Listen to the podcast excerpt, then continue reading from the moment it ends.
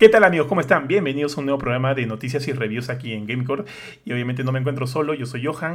Me encuentro obviamente con uno de mis grandes amigos, el espectacular e inigualable Ari Bauer. ¿Cómo estás, mi estimado Ari? ¿Qué tal, tío Bofetín? Oye, Uh, oye, Dime, dime. oye, espera, espera, espera. ¿Cómo que Ari Bauer? Bofetón. El gran bofetón. ¿Cómo estás, bofetón? ¿Qué tal, tío Bofetín? Un gusto estar aquí nuevamente en otro episodio de Noticias y Reviews aquí en Gamecourt para ahondar un poquito y bueno, hablar de lo que ha pasado en la... estos últimos días, ¿no? Pero también nos acompaña aquí el buen George. ¿Cómo estás, Jorge? Hola Ari, hola Johan, ¿qué tal? Acá justo para hablar de las noticias de la semana y de este... este bueno, creo que solamente vi un review esta vez, pero igual hay bastante que comentar. Así es, así es, amigos. Entonces, empecemos inmediatamente. Eh, de hecho, la primera noticia es uno de los juegos que acaba de ser lanzado hace poquito, es de Outriders. Eh, y la- las noticias no son buenas, son problemas por todos lados, problemas por todos lados. Ahora, déjenme decirles que yo terminé de jugar el juego, terminé de jugar la campaña, estoy jugando el endgame, lo sigo jugando, me gusta bastante. La review sale el día de mañana. Y es como que estoy bastante invertido en el juego, pero todos estos problemas que, se han, eh, que han aparecido en torno al juego, digamos que yo no los he vivido de esa manera, de una manera tan intensa. De hecho, solo he tenido problema con uno, o sea, he tenido con- solo he tenido un problema, de los cuales este, ahorita vamos a comentar. Entonces, eh, con Riders, al parecer ha habido problemas de conexión, que sí, que sí, sí, sí, sí lo he sentido. Digamos que ha habido un día en el cual estuve intentando entrar, entrar varias veces, sin éxito, evidentemente, pero al final lograba entrar. De hecho, sí sé que este problema lo, lo tuvo eh, de manera este, un, poco más, un poco más grave nuestro buen amigo Kurchin, a quien mandamos un saludo.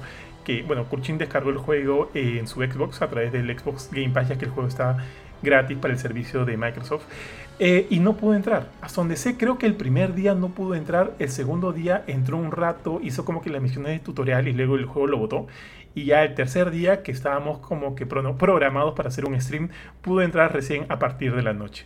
Eso hasta donde entiendo. Yo no tuve ese problema, pero el que el juego haya estado gratuito en Xbox podría haber influido en esto. O sea, en el caso de Kurchin, Mm, Yo creo que sí, tío, ¿ah? definitivamente. Porque finalmente, este, bueno, o sea, gratuito, gratuito no es. No es parte de la membresía Xbox Game Pass, ¿no? Que por lo menos lo más barato que te va a costar son 10 dólares al mes. Y en la versión Ultimate te cuesta 15 dólares. Ahora, el juego, ojo, solamente ha estado disponible para en Game Pass, en consola, porque Game Pass existe versión de PC y de consola, ¿no? Eh, solamente está en, la versión de consola. Y bueno, pues definitivamente me imagino que en realidad ha estado bastante llamativo, tuvo la beta o la prueba hace poquito, entonces toda la gente estaba metiéndose, supongo que estaba bien saturado el servidor. Además que, ¿en qué, en qué plataformas han estado jugando ustedes? Play 5 con Jorge. Y, o sea, la demo la jugamos en Play 5, Jorge y yo, eh, junto a Benito, pero Benito lo jugó en PC. Ahora, eh, esta, ya cuando el juego ya fue lanzado, eh, Jorge y yo lo jugamos en Play y con Kurchin en Xbox. Sí, yo creo que sí, definitivamente es la saturación del servidor, ¿no? Además que con el crossplay, ya con toda la gente metida, seguramente han tenido bastantes inconvenientes. Porque también ellos dijeron, ¿eh? Que habían tenido bastantes problemas, este, habían estado teniendo varios problemas con el tema del crossplay. Sí, sí, sí. De hecho, eh, o sea, una vez lanzado el juego, hubo un tema del, hubo un tema de crossplay en que el mismo juego te señalaba al inicio, ¿no? Cuando entrabas, que eh, no había ningún problema si querías jugar en crossplay este, entre consolas, o sea, los usuarios de Play con los usuarios de Xbox, pero si querías jugar con algún amigo que, te- que estaba jugando a través de PC, a través de Steam, sí habrían problemas. Entonces se desactivó el crossplay entre consolas y PC hasta nuevo aviso. Creo que ahorita ya está activo, ya no hay ningún problema, ya podemos jugar, o sea, ya puedo jugar. Si quiero puedo jugar con Benito ahorita, no habría ningún problema, pero sí, fue como que creo que una semana y media en el cual este tipo de crossplay estuvo desactivado. Pero son cosas que se entienden, que creo que están acorde a un, un juego en lanzamiento, un juego que, que se respalda mucho de los servicios, de, eh, servicios eh, en vivo. Ojo, no es un juego de servicio en vivo, pero este es un juego que de todas maneras necesitas estar conectado a internet para poder jugar. Así que se entiende eso. Lo que sí podría ser un poco más problemático, y a mí no me ha pasado, y de hecho agradezco mucho que no me haya pasado, porque creo que si, me, si, si sufría este tipo de problema, eh, sí me, me frustraría un poquito. ¿Qué ha pasado? Algunos usuarios han eh, reportado que hay problemas con el inventariado de sus juegos. ¿Qué significa esto? Cuando han entrado al siguiente día o en otro momento a su, a su partida, a su, a su, a su archivo guardado, qué sé yo, eh, no han encontrado ninguna de sus armas, ninguno de su equipo eh, en su inventario. O sea, ese equipo son armas que han estado recolectando a través de muchas, muchas horas y estas así de la nada han desaparecido. Eh, eso me parece a mí sí un problema como que bastante, bastante complicado. De hecho, a mí en lo personal me haría como que ya renunciar al juego por completo porque porque digamos que es una inversión de tanto tiempo y, no me gustaría como que sufrir ese, problema. Entiendo a los que quieran por lo, por lo pronto dejar el juego de lado, eh, pero también la gente de People Can Fly, los desarrolladores de Outriders, han salido a decir que, que lamentan que esto haya sucedido, pero que están trabajando activamente para tratar de, solucionar el problema con el inventariado. Y de alguna manera, no sé, o sea, yo no sé esto, ¿ah? no sé si Jorge de repente sabe un poco más de este tema. Al encontrar una solución a esto, ¿hay alguna forma de que estos usuarios recuperen su equipo perdido? ¿O ya no? ¿O ya fue para siempre? Mm, o sea, normalmente eh, esto debería... Eh, no sé bien cómo funciona Outriders, ¿ya? Porque normalmente hay juegos como por ejemplo Destiny o Genshin Impact que todo lo que haces, eh, digamos, ocurre normalmente con MMOs, o sea, World of Warcraft también lo hace. Eh, todo lo que, digamos, consigues un ítem, se manda una señal al servidor para que se grabe eso en, la base de datos de la compañía, en este caso People Can Fly o Square Enix, no sé bien quién maneja los servidores. y entonces todo el safe está arriba. Entonces, normalmente, pucha, aún si te, tienes un apagón, por ejemplo, vuelves a entrar al juego y tus cosas están ahí. O sea, ¿cuántas veces has, debes haber apagado Destiny de la manera más fea posible, cerrando, apagando la consola o tirándole una patada a la PC? Igual tus cosas se quedan ahí, porque están en otro lado. Y de hecho, eso, se refleja en que a veces, no sé si te ha pasado, que cuando agarras un ítem, como que hay un lagcito y se demora en aparecer el ítem en, en, tu pantalla, el prompt en el inventario. Es justamente porque está esta conversación con el server. Entonces, si Outrider funciona así, o sea, para que se les borre ese avance, es eh, o porque nunca, o sea, no, no se grabó en el servidor, o porque este juego lo que hace es maneja un safe local y en lugar de enviar la señal al servidor eh, de inmediato apenas consigues el ítem, que es algo normalmente como que te pide conexión permanente a internet, que de repente es un poco heavy en lo que se refiere a, conexiones, pero como son paquetes pequeños no se debería sentir si el juego está bien optimizado. Eh, lo que entendería es que Outrider está como que juntando todas las cosas en tu safe local y luego en algún momento que puede ser, no sé, cada media hora o de repente en el momento que te transportas de un mundo a otro, algo pasa que se triggería el envío al server. Lo cual es súper raro. O sea, hacer eso en un, un MMO, un juego por servicio, es súper raro. Pero justamente tú dijiste algo, ¿no? Este juego no se le considera un juego por servicio, es más un juego que tiene opciones online y ahí lo comparo, por ejemplo, a Monster Hunter World. Eh, Monster Hunter World guarda el save en tu consola. O sea, si ahorita yo agarro y borro mi save de mi PlayStation 4, mi, Hunter, todos los levels que ha conseguido, todo, todo lo que he matado, todo lo que he cazado, se fue. No importa que, tú o cualquier amigo con lo que haya jugado Monster Hunter me ha visto en mi máximo level, con mi mejor armadura. Eso no existe, porque lo borré de mi play. Entonces, yo no soy tan fanático de Raiders como, tú, pero me parecería bien sonso que hagan eso. O sea, a, Monster Hunter como que se lo perdono entre comillas, porque este es, una, es, un juego online que, ha sido online, digamos, desde la época del, del, del PSP, del PlayStation 2 entonces ahí sí, tenía sentido que usaras esas, jugadas, ¿no? Que el safe es en tu consola y solamente manda señales al, server para jugar en línea. Que es lo que hace la mayoría de juegos que no son dedicados full online. World como que es el primer Monster Hunter que rompió esa idea. Entonces como que ya, ok, tiene sentido que no lo hagan. Aparte, no es un MMO, se puede jugar offline. Pero Outriders debería tener eso. Entonces, pucha, no se me ocurre. La, la otra cosa, y esto que tú dices, ¿se podrá recuperar? Ahorita pienso que la, respuesta es no. Pero quizás, quién sabe, las cosas sí están en la base de datos de Square Enix. Y simplemente ha habido un, error de, conexión entre dos tablas en la base de datos.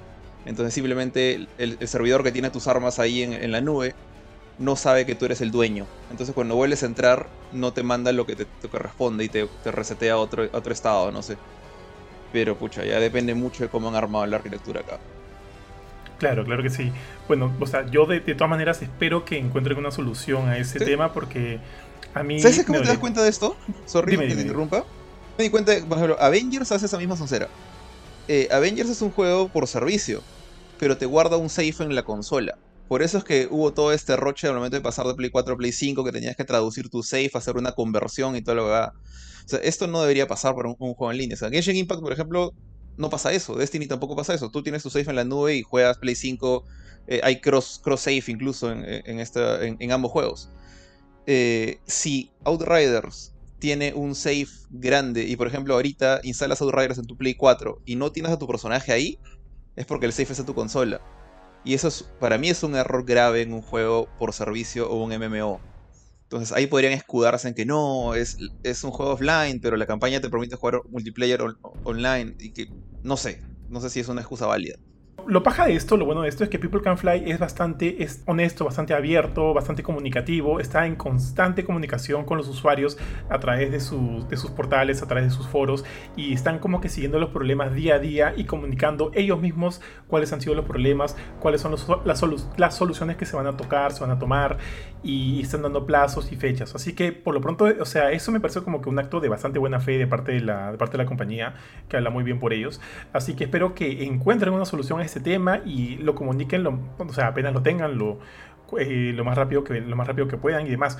Porque en efecto sí me parece, este, más, mira, más allá de los problemas de conexión, más allá de los problemas de crossplay, este tema del borrado de inventariado sí me parece como que un, un, toque, un toque bien feo, ¿ya? Sí me parece un problema complicado y algo que, que, o sea, hablando por mí, sí me haría renunciar al juego y haría que ya no quiera volver a entrar, ¿no? Yo ahorita mi personaje está, está full, full leveleado al máximo y, todo mi equipo es bien chévere. O sea, no solo el equipo, no solo las armas, también los mods que he conseguido, cómo he jugado con los mods para que le den los mayores beneficios, beneficios a cada una de mis partes de armadura y demás. Así que perder ese trabajo, perder ese, ese, ese, ese personaje, esas cosas me dolería un poquito y harían que yo sí renuncie al juego. Entonces nada, esperamos lo mejor, es mejor para los usuarios que han perdido sus, sus inventarios y nada que, Square, que, perdón, que bueno, Square Enix y People Can Fly puedan ambos encontrar una solución lo más pronto posible. Considerando que Ari prácticamente es el único eh, usuario activo de Xbox aquí en, en nuestro pequeño grupo de, nuestra pequeña en, nuestra pequeña familia de Gamecore. estimado Ari, te comento que Xbox, o sea, Microsoft está en conversaciones con Kojima aparentemente. ¿Qué opinas del tema, mi estimado? Sí, tío, es interesante. Eh, la verdad es que yo me preguntaba, bueno, es evidente, cuando Kojima sale de Konami, al toque regresa, lo supongo Sony se habrá puesto las pilas y además, eh, bueno, Kojima siempre ha sido más cercano a Sony, a PlayStation, y de hecho la saga Metal Gear ha sido más cercana a PlayStation que Xbox. Eh, me parece interesante, me parece chévere. De hecho, esto aparece, creo, de de, como estuvimos comentando, ¿no? en algún momento Phil Spencer da una entrevista y detrás de él está ubicada la estatuilla de, de Ludens, ¿no? Que efectivamente, bueno, y Ludens, para quienes no sepan, es la mascota, creo, de, del nuevo estudio de Kojima. Ahora, eh, sí, suena ridículo, ¿no? Pero eh, aquí hay una salvedad y es que el tío Phil le gusta, digamos, le gusta como quedar guiños a algunas de las cosas que vienen para el futuro eh, sin decir que están ahí o, por ejemplo, eh, como la Xbox, de la Series S aparentemente estaba en su biblioteca en una entrevista que, dio, eh, o los polos que usa, que más o menos te puede decir qué cosas podrían venir hacia el futuro, entonces la gente siempre está atenta a sus polos, o sea, y efectivamente y evidentemente no, no es de tan, tan casual que sucedan estas cosas, ¿no? Ahora, lo de Ludens, sí puede ser, no, no digo que, que sea exactamente este, simplemente le gustaba la estatuilla y punto, ¿no? Pero aparentemente hay algo más allá de lo casual. O sea, parece como que todo estuviera medio pensado, calculado para, para ver si la gente se da cuenta o etcétera. Más allá de eso, más allá del rumor, sería chévere, definitivamente. ¿Por qué no? ¿Por qué no ver que Kojima se, se acerque un poco más a, a Xbox? No sabría cómo, porque creo que, o sea, eh, al menos, no creo que Death Stranding aparezca, supongo, no lo sé. Porque Death Stranding eh, está, creo, hecho en el motor de Horizon Zero Dawn. Y bueno, que ya llegó a PC también, ¿no? Sí, sí, sí. Y ojo que para, en PC no es que PlayStation haya sido la, editorial como sí lo ha sido para, para otros juegos. Eh, eh, oh, perdón, claro. Perdón, perdón, perdón. Horizon, eh, Horizon sí fue editorial de PlayStation, pero en el caso de Death Stranding la editorial fue 505.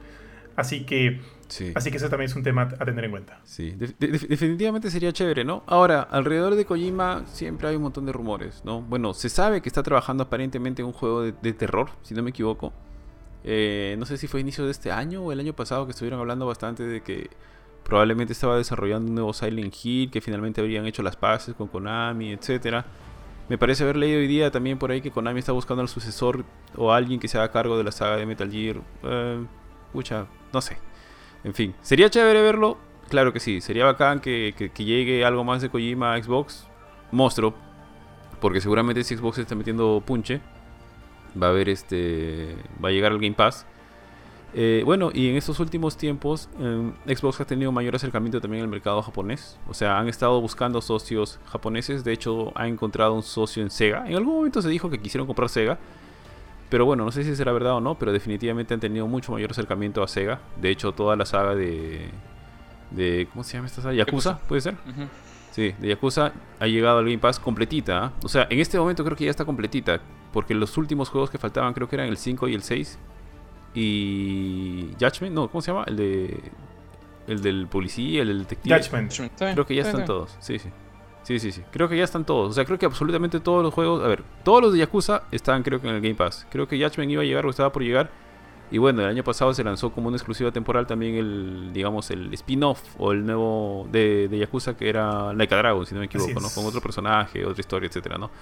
Entonces, sí, parece que de todas maneras le está metiendo punche al, a la parte eh, digamos, más asiática o japonesa de los juegos. Ya, pues. Y ojalá, ojalá que aparezca Kojima. A mí me parecería chévere. Me parecería chévere. Tío, ojo, solo para contar ahí. Microsoft como que quiso comprar todo. O sea, no, no solo el tema de de Sega. Quiso creo, en un momento comprar eh, Activision, Nintendo comprar Nintendo, Nintendo, Nos ha querido comprar a nosotros, a Gamecore, incluso, tío. El, el tío Phil Spencer, bueno, no, bueno, obviamente no viene de mano de Phil Spencer. Han estado queriendo este, sumar más, más, más estudios a su, a su casa, lo cual me parece que está bien.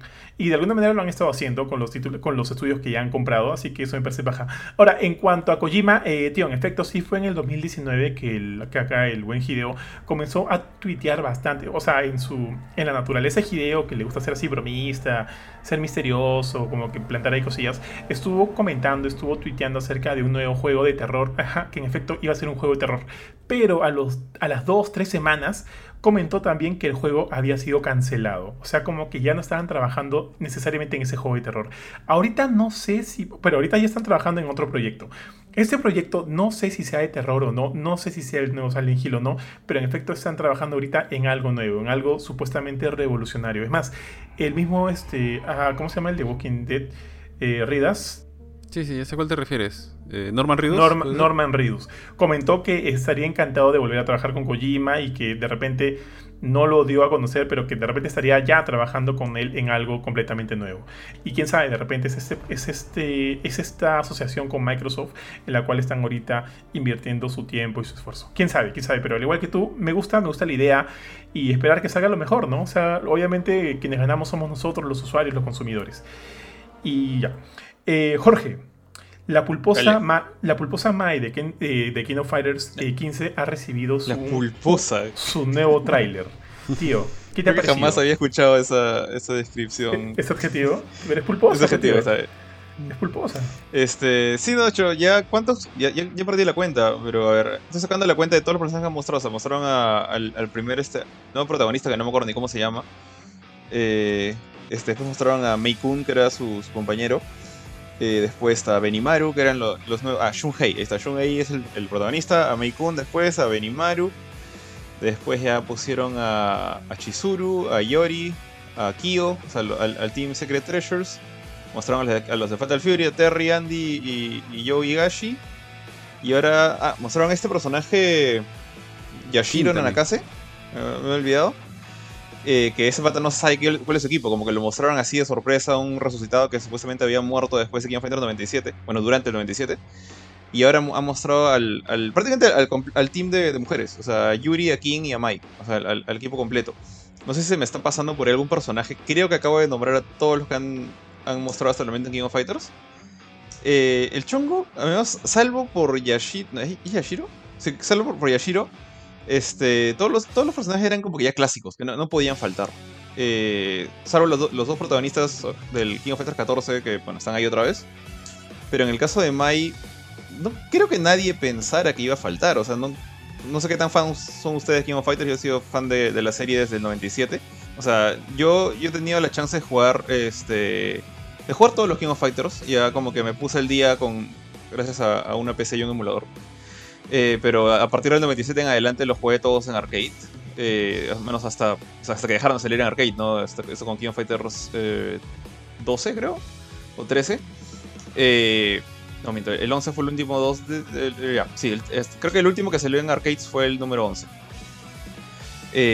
después nada, o sea, realmente Mai ha estado siempre ahí, desde Fatal Fury, que también tuve la chance de jugar ese juego en Super Nintendo hace tiempo.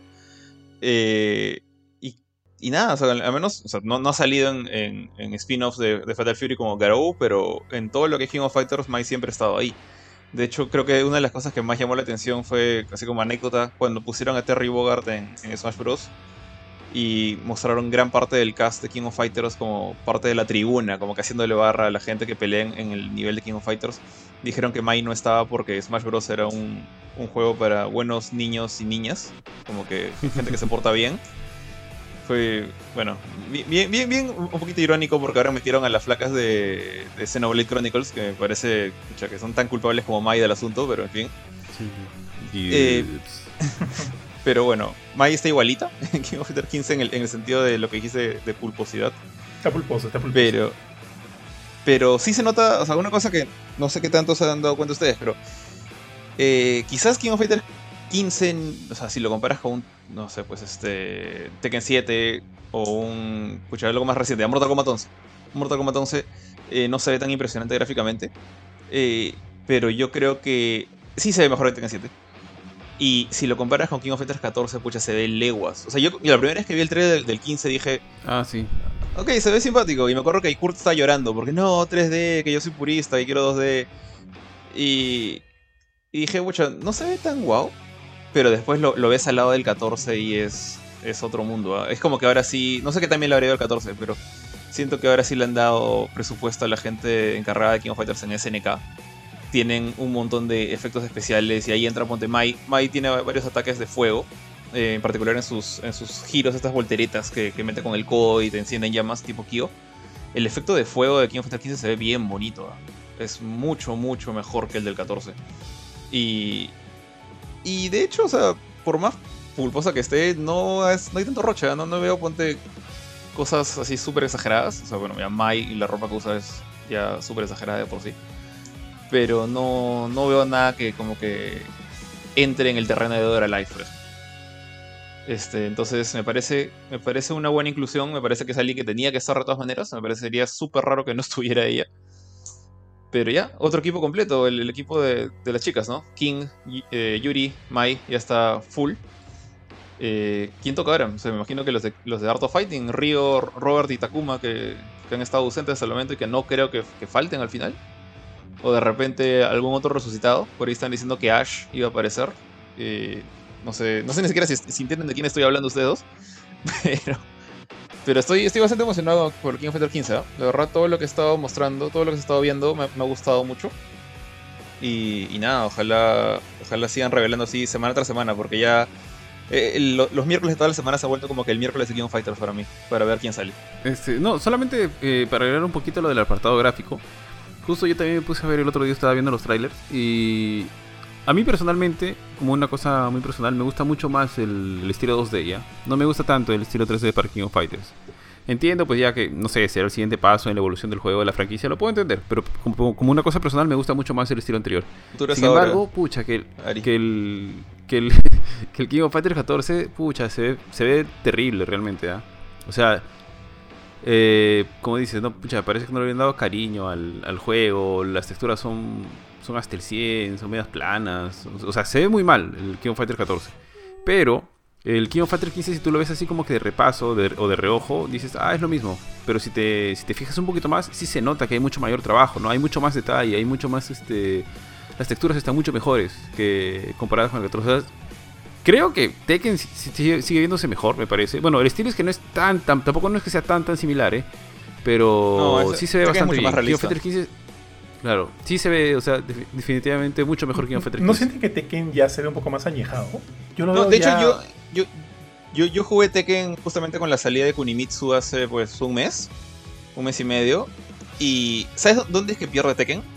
No es porque sus modelos sean feos, son, son bien bonitos pero ya al menos lo que me pasó a mí, por más que el juego siempre ha estado a 60 FPS, eh, cuando lo jugué en mi Play 5, o no sé si habrá sido alguna payasada del Play 5, empecé a ver errores que no veía antes en el Play 4. O sea, vi este Yagis en, en, los, en, en los bordes de los personajes. O sea, ¿Saben lo que es como que estos pixeleados extraños en, el, borde del pelo, en el borde de la cara?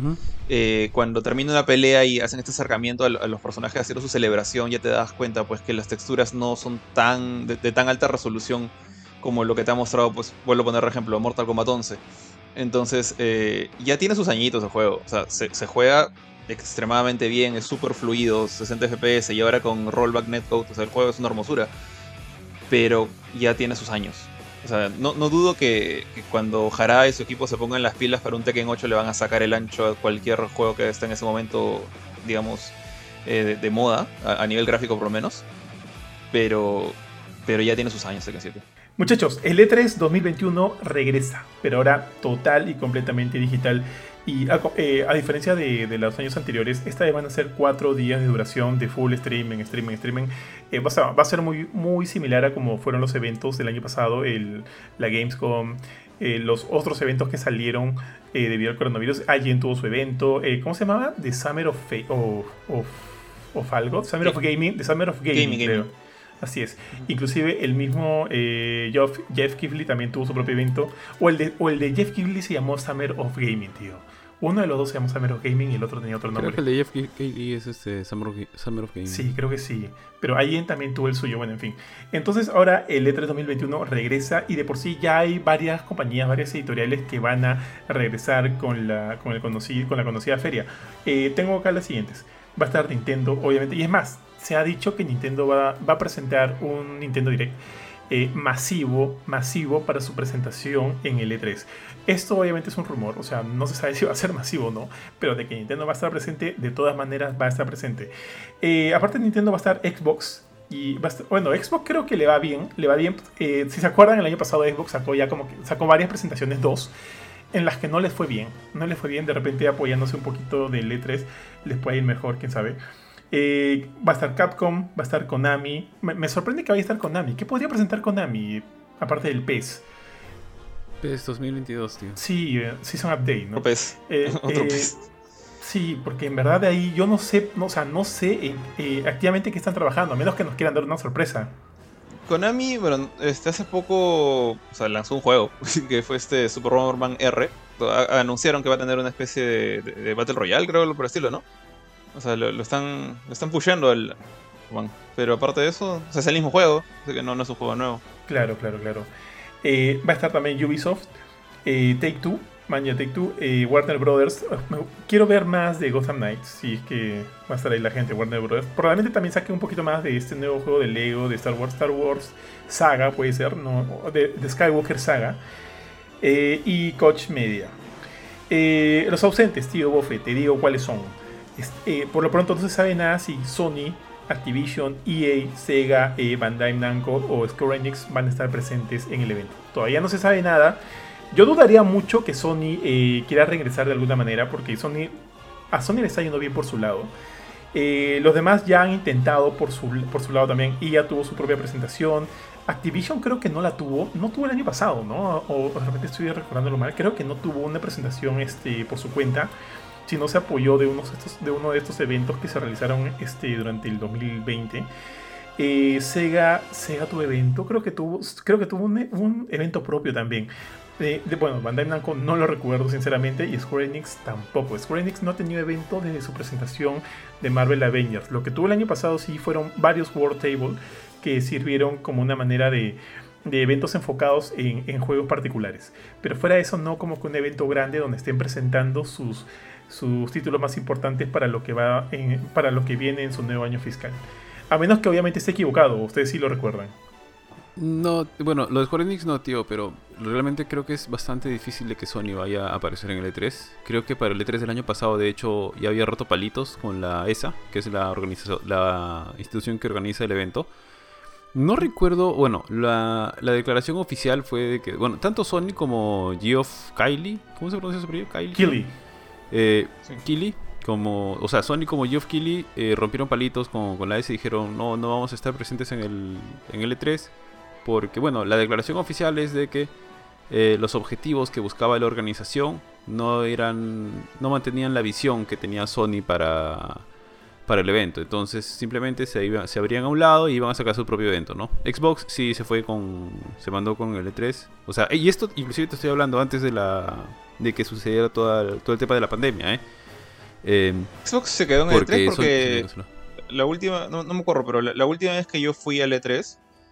Eh, que de hecho creo que fue la última vez que.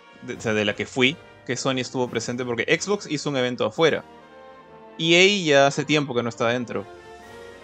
Eh, Nintendo sí creo, Nintendo siempre ha sido caserito. Pero.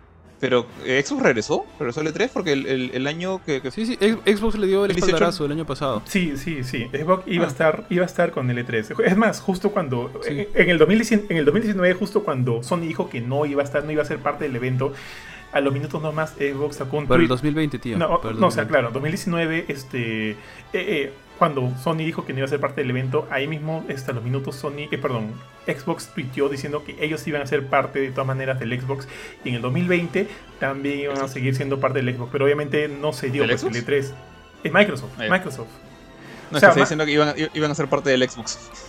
No, ah, perdón, perdón. Iban a ser parte del E3. Microsoft iba a seguir siendo parte del E3 luego de que Sony anunciara que no sería parte del evento. Y luego en el 2020 también eh, respaldaron el E3, pero obviamente el E3 fue cancelado y ya pues, cada quien fue por su lado. Sí, claro. Ahora, es, un poco complicado el evento, ¿no? Porque si es un evento virtual, que no, no sé qué cosa más podrían hacer que lo que hace cada quien por su cuenta, ¿no? Quizá cada quien por su cuenta inclusive lo puede tener más controlado no sé, supongo que van a tener más vitrina cada quien por su cuenta, ¿no? O sea, el, nivel de convocatoria que tiene Sony, que tiene Microsoft, quizá las empresas que no son tan, entre comillas, este, conocidas, les podría servir el evento del E3 en sí, porque básicamente es virtual. Y creo que, no, no estoy seguro, pero creo que iban a, o, dijeron que iban a tratar de hacer como que eventos, eh, no sé si en privado, pero definitivamente iban a hacer algo para prensa. Es lo que habían dicho los organizadores para el evento de este año, ¿no? No en físico, seguramente, virtual también, pero algo específico para prensa. Lo que te iba a decir es que, o sea, normalmente para mí, o sea, habían ido al, E3 creo que siete veces, ocho, no me acuerdo. Si me pierdo la cuenta. Eh, pero, o sea, el E3 como que se dividía en dos cosas. Uno, el, el pre-E3, que era uno de los momentos, de hecho, más chéveres, que era justamente cuando están las conferencias, o sea, cuando Sony alquilaba un local que podía ser un, un, pequeño estadio, un colegio, un este, centro de convenciones grande eh, y ahí hacía su presentación con que seguramente ustedes han visto un montón de veces en internet, ¿no? Como que la gran conferencia de Sony es el, sábado 11 de junio a las 7 de la noche. Y te mostraban todo esto. Y Microsoft también, siempre competían, ¿no? Uno iba en la mañana, otro iba en la noche, normalmente el mismo día. Microsoft alquilaba otro local, hacía todo el mismo evento, invitaba a, no sé, pues a Keanu Reeves, eh, jalaba un carro de, de del piso, hacía todo su espectáculo ahí en, en el lugar y mostraban sus juegos. Y por último, Nintendo también hacía eso antes, pero dejó de hacerlo a partir del 2010. Entonces empezaron a hacer sus, sus treehouses, ¿no? o mandaban sus, sus streamers desde Japón. Ya ni siquiera se molestaban en ir. Y por ahí otros grandes como, eh, a ver, me acuerdo, Square Enix tenía su conferencia también varios años. Eh, Ubisoft, Ubisoft siempre tuvo su conferencia de todas maneras y a veces repetía local. Normalmente siempre repetía el local, un lugar que ni me acuerdo cómo se llama, una especie de, de teatro bien bonito, medio antiguo, pero bonito. Eh, entonces, ese era como que el momento chévere. De hecho, si yo no estuviera en el E3, a veces pensaba como que para mí moría, moría ahí, o sea, la cosa. Sábado, domingo de, conferencias, lunes a veces también. Y si yo no hubiera estado presente ahí para ir el martes, miércoles y jueves al, centro de convenciones donde podías jugar los juegos, podías conocer a la gente por ahí, con suerte algún famoso que te firmara un juego, recibir los regalos que, te dan un montón de cosas y tener las entrevistas, que era lo, lo más chévere, menos para mí como prensa eh, realmente el E3 moría antes. Entonces, ahí, y concuerdo contigo, Ari, para mí los, los pequeños, las compañías chicas, eh, particularmente los, algún indie con suficiente plata para, para, estar ahí, son los que más se benefician con algo. Es lo mismo que se benefician los, los indies que van al PAX, incluyo cuando yo fui con, con Tuncha al PAX, o cuando vas a algún otro evento como el, eh, un evento de Steam que puede haber online o cuando este, estos eventos de indie gaming que tiene streamings con streamers famosos. Ellos se benefician justamente de juntarse todos y hacer que los ojos del público se fijen en un solo punto. Pero si eres Activision, o sea, yo simplemente me entero a qué hora va a salir el E3. Ok, es el 12 de junio, va a empezar el, streaming a las 10. Ya. el 11, el día anterior, yo voy a lanzar un streaming. No tengo que pagarle a nadie, o sea, yo lo puedo hacer mi streaming como cualquier otra persona. El día anterior a las 7 de la noche, ahí están mis juegos. Entonces, con más razón, ¿para qué va a ser el E3? O sea, siento que ya menos gente le, va a importar estar ahí.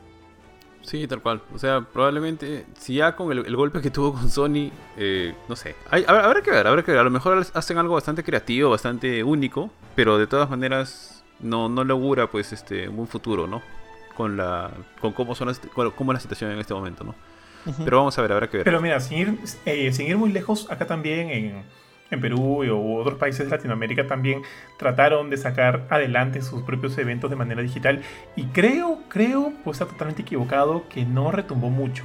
Eh, no sé cómo le fue al final en los eventos más importantes como los de Estados Unidos, como el de el Summer of Gaming y demás, o la misma Gamescom este, Live, la misma Gamescom Online eh, digital. Eh, al final, este, o sea, en términos generales, no sé bien, no sé qué tan bien podría haberle sido. Pero bueno, estoy asumiendo que si van a repetir el plato es que algún provecho han sacado. O de repente simplemente con la idea de no perder continuidad, ¿no? Pero aunque dudaría mucho, porque obviamente tú no vas a eh, hacer tremenda empresa con la, con la intención o a sabiendas de que vas a perder plata. Entonces, eso también me, no sé, me, me deja bastante curioso. Eh, pero en fin, ya veremos, ya veremos qué sucede. Falta muy poco para el E3. Es en junio, hasta no tengo acá la fecha, no sé si alguno, alguno de ustedes lo tiene. Es en junio, van a ser. Creo que del 13 al 15, creo. Pues, siempre es en quincena, normalmente siempre es en, quincena. Así que atentos, atentos a ver qué pasa, atentos a ver qué, qué, sale y también vamos a estar atentos a nuestros correos a ver si nos llega algo por prensa, ¿no? Para al menos este, probar las demos. Asumo que se van a habilitar servidores con demos a los cuales vamos a poder acceder o de repente nos van a enviar códigos de betas, de demos para probar y qué sé yo. Y bueno, finalmente este, la intención es tratar de tener el mayor contenido disponible para hacerles llegar a todos ustedes. Eh, la Switch, tío. La Switch ha tenido. Hace poquito tuvo un update bastante curioso porque era. O sea, el, el, update fue un update relativamente grande, pero no habían notas, notas este, que describían cuáles eran los cambios que, traía esta nueva actualización. Hasta que la lanzaron y comentaron que ahora eh, la Switch, o sea, no está habilitado todavía, pero ya va a soportar lo que es el audio Bluetooth. Es más, Ari, tienes unos nuevos este, Honor que podrías muy bien utilizar en tu Switch con esta, con esta nueva función. Eh, este, obviamente todavía no está activo. Y creo que la única manera hasta el momento de utilizar este dispositivo Bluetooth con la, con la Switch era a través de un, de un eh, dispositivo externo. Eh, yo, yo tengo, un, yo tengo unos, un headset que no usa Bluetooth. ¿ya? No, me acuerdo cómo se llama la interfaz de conexión, que es mejor que Bluetooth. Pero básicamente, sí, efectivamente, y seguramente imagino que los de Bluetooth hacen lo mismo, conectas un, un dongle al, aparatito en el puerto USB-C o lo conectas al dock, si está conectado al dock, y eso manda la señal al headset, al que tengo.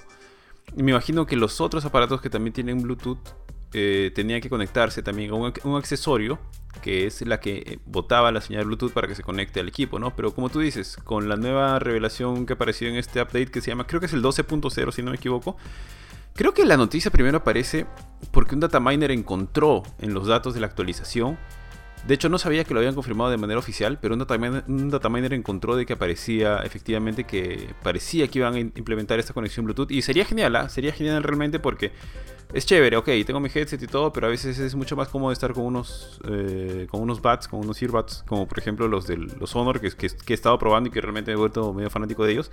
Entonces, definitivamente es un golazo. Ojalá que se pueda, ojalá que, que lo hagan, porque me parecería bien chévere. Y más aún si lo pueden hacer como actualización de software, ¿ah?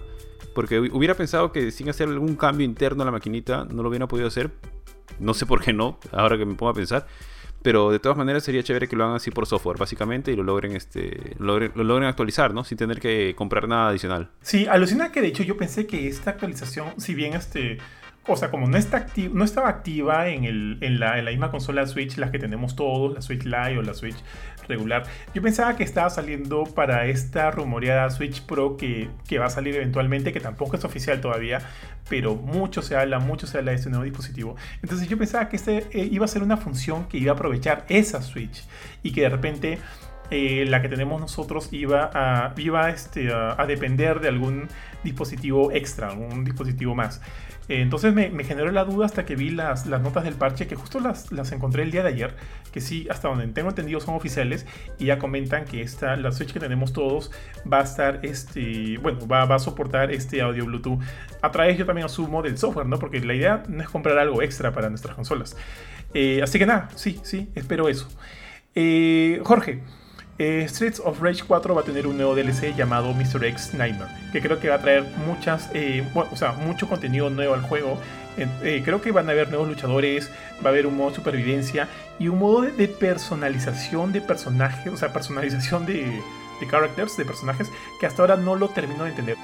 la verdad, o sea, de lo que he visto, no, no capto, o sea, he estado tratando de como que poner de cabeza el trailer para entender eso. Eh, más me fijé en el tema de los personajes eh, nuevos que están agregando. Pero por el lado este de la personalización que me dices, yo lo que pensaría que va a pasar es que como, de hecho, entre parte de los anuncios que hicieron era eh, los nuevos poderes que tiene cada personaje. Entonces, por ejemplo, mostraron un nuevo, ataque de, casi, casi todos los personajes lo hicieron. Creo, creo que lo único que no, le, mostraron su nuevo ataque es el de Cherry mostraron el de el de los tres protagonistas originales y el de eh, Floyd. Pero bueno, entonces lo que piensas, por ejemplo, eh, si tienes el super de regular de Axel, eh, pero no, no, quieres eso, quieres utilizar el nuevo super, puedes elegir el nuevo super. O de repente, todos los personajes tienen un ataque especial con adelante, adelante, golpe. Eh, entonces de repente ese ataque ahora tienes la opción B, que no sé, en lugar de hacer un ataque para adelante es un, ataque para los dos lados, pero más débil. Y lo puedes eh, elegir. Es más como, como lo que hace Street Fighter 4 cuando eliges el super que quieres usar. Eso es lo que yo creo que, va a ser más, más que nada el tema de la personalización. No es que tú vas a crear un personaje, o sea, el nivel de animación que utiliza este juego, por más que utilice animación por huesos a veces, sería bien, bien, bien, bien yuca hacer que tú puedas crear a tu personaje. O sea, así a nivel gráfico y todo, no, no lo creo. Yo creo que es más bien. Eh, tienes esta, este menú de habilidades para, no sé, Blaze. Elige, como en Mortal Kombat, como conoces tus builds en Mortal Kombat. Tienes todos estos, puedes elegir solamente 4 de, de 8 cuáles quieres para jugar esta vez. Ya, los armas y esta es tu Blaze propia, ¿no? Más que nada, no creo que vaya más allá de eso. Eh, yo de lo que estoy más, más emocionado, honestamente, para este, para este DLC es el tema de los nuevos personajes y de los nuevos niveles. O sea, porque para mí, una, cosa que si bien era chévere tener a los personajes de Streets of Rage 1, 2 y 3 eh, pixeleados en, el 4, me parecía que era más un tema de nostalgia nada más. O sea, un, ah, mira qué chévere utilizar a, a, este, a Axel en versión pixel art de 16 bits. Pero no es no es parte. de hecho, para mí, a mí un poquito me fastidiaba un toque que los personajes de Streets of Rage 3 se sintieran tan eh, overpowered. Porque pueden rodar hacia arriba y hacia abajo, todos pueden correr, tienen este, habilidades un poco más exageradas, un poco más veloz el juego. Eh, entonces, siento que como que rompían un poco el gameplay y por otro lado te rompían el ojo al, verse tan, tan, no voy a decir feos, porque es un pixel art clásico, reto, lo que quieras, pero choca mucho con el estilo de animación cartoon que tiene el resto del juego. Entonces, al ver que ahora están anunciando a. ¿Cómo se llama esta? Estelle. Estelle, que era un, boss en dos de los niveles del juego, eh, del juego original, como personaje jugable, que es algo que, pucha, así más o menos siguiendo un poquito el estado de la comunidad de Streets of Rage. Yo, yo no estaba tan obsesionado con, que Estelle fuera jugable. Eh, pero he visto que un montón de gente quería que estuviera jugable Estelle, que Estelle, que Estelle, que Estelle. Les ha gustado mucho el personaje, es nuevo para, la, para la historia. Y ya está, ya le han mostrado, le han lucido bastante bien sus... Utiliza sus, armas de policía de policía de choque como granadas y esas cosas que, tenía como voz. Obviamente han tenido que meterle nuevas animaciones porque no, iba a ser suficiente lo que tenía como voz. Eh, y aparte han anunciado dos más que los han dejado como sombrita así oscurita en el trailer. Pero, o sea, sorry por, por la gente de Dot, si han querido hacer esto secreto o no. Pero se nota clarito que estamos viendo ahí a, Max, al, luchador de lucha libre de, Streets of Rage 2, eh, creo, y a eh, Shiva, que es este ninja que siempre trabajaba para Mr. X, pero que también ha sido personaje jugable antes. Y los dos ya están en el juego como voces, así como Estelle. Entonces era solo cuestión de tiempo para mí que, los hagan jugables. Y eso me, da mucho gusto porque no son personajes retro pixel art, son personajes eh, bien hechos, nuevos, no, bien, hechos, es mal dicho, pero hechos del estilo, con el estilo moderno, dibujados a mano. Eh, los personajes Max y Shiva ya estaban jugables en su versión pixel art clásica en, el juego. Entonces ahora tenemos la versión moderna eh, de consolas Play 4, Nintendo Switch, o sea, con, todo el arte, con lo bonito que es el arte que ha hecho Lizard Cube. Y este para. Ah, no me acuerdo de la otra compañía, ahorita se me olvidó el nombre del, otro desarrollador. Para Streets of Rage 4. Entonces, eso y, ver por qué Michi se llama Mr. X Nightmare. O sea, porque Mr. X, ustedes saben que es el, es el boss clásico del primer Streets of Rage. Es el papá de los bosses de Streets of Rage 4. Entonces. Y, tiene todo este, este pinta de realidad virtual. No sé si has visto en estas escenas cinemáticas que se ve que el Dr. San los está metiendo en una especie de simulador a los héroes y los teletransporta muy pixeleados. Eh, pero ellos siguen siendo normales. Eh, que si ya se ha visto en Street Fighter 4, ¿no? Que hay, voces especiales retro, que me acuerdo que te los mostré a ti en, uno de los streamings. Sí. O sea, tenías que electrocutar unos arcades. Pero ahora ya hay niveles completos de eso y, que esté todo basado en Mr. X. Y, Mr. X era uno de estos voces secretos. Entonces, ahora estoy esperando, no sé, pues que. Y Nightmare, o sea, yo siento que es un mundo virtual donde Mr. X ha resucitado de alguna manera cibernética. Y, te lo vas a tener que volver a mechar. Entonces eso, me tiene como que emocionado. Me, parece chévere. ojalá suelten de una vez el trailer de Max y el de Shiva porque no sé cuánto tiempo pueden aguantar el hype de un DLC. Porque yo esperaba una fecha al final del trailer, que no lo tenemos todavía. Pero igual, Streets of Rage 4. Yo, yo, lo platiné. Yo lo platiné el juego, pero aún así, si me traen más, yo feliz. Ari, ¿ya a jugarlo? Sí, claro. Juegazo. Me gustó un montón. Me gustó un montón. Me hizo guardar los juegos antiguos de, tipo Final Fight. No lo sé, no he seguido tanto los beat'em a pesar de que sí es un género que me gusta. Pero sí me gustó bastante. Me gustó este, mucho más de lo que esperaba. Pero. Y porque de hecho tú y Jorge lo recomendaron, pues además no poder apenas salió. Y creo que estuvo en el Game Pass. No sé si salió apenas apenas se, se lanzó el juego o, al tipito nomás. Salió el lanzamiento. Es directo, sí, sí, sí. Y de hecho me acuerdo que todavía en, en mi casa lo jugaban este, mis hermanos, mis primos, lo jugaban. En esas épocas en que todavía se podía, se podía salir. Esta, la, gente de, Dotemu, o sea, está haciendo. Es como que ya han agarrado su nicho. O sea, ellos como que son, los publicadores. Pero, digamos, por ejemplo, ahorita para el, juego de Tortugas Ninja, de Shredder's Revenge, están trabajando con la gente de Tribute, que son los que han hecho Mercenary Kings, Panzer Paladin y Flint Hook, solamente por nombrar uh, tres de sus juegos. No tienen tantos juegos, pero por ejemplo, ahorita están haciendo este. Un momento, ahorita están haciendo el, el Tortugas Ninja. Eh, pero si conocen Panzer Paladin, por ejemplo, ya han visto lo, bonito que saben hacer pixel art esa gente. Y Mercenary Kings también tiene este acabado, parece un Metal Slug. Eh, un poquito más moderno que Metal Slug. Que también es bien chévere. Entonces es como que Dotemu ha, sabido juntarse con, gente indie que hace buenos juegos de estilo retro. Y ese es su nicho ahora. Y tienen estos dos juegos que, ya mencionaste. También están trayendo de regreso eh, este, este juego de deportes. Se me está escapando el nombre, Windjammers. Que también es un clásico eh, Windjammers 2, están haciéndolo ahorita. Y nada, o sea, como que están. Están con. ¿Cómo se dice? Con. ¿Cómo se dice cuando están así con, con a roll? Ah, están súper preocupados. Sí, sí, sí, están, sí. Están on fire eh, la, gente de Dotemu. Así es, así es. Paja, paja por ellos.